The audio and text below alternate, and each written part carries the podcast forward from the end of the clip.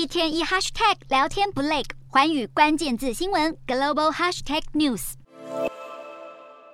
中国河北省多个农村传出村民没有天然气可以用的情况。根据中国媒体报道，有河北居民表示，凌晨十二点到早上六点，燃气公司会停气，白天的供气也不稳定，只能够勉强煮饭。之所以会有这样的情况出现，是因为上游的国企用较高的价格供气给下游的燃气公司，然而下游的燃气公司在出售燃气时，价格受到管制，索性干脆限制供应。另一方面，这几年中国政府大力推动煤改气的工程，但许多承包商只想赚快钱，完成了安装后就想退出，没有新经营。长远的供气计划，结果损失的就是当地的居民。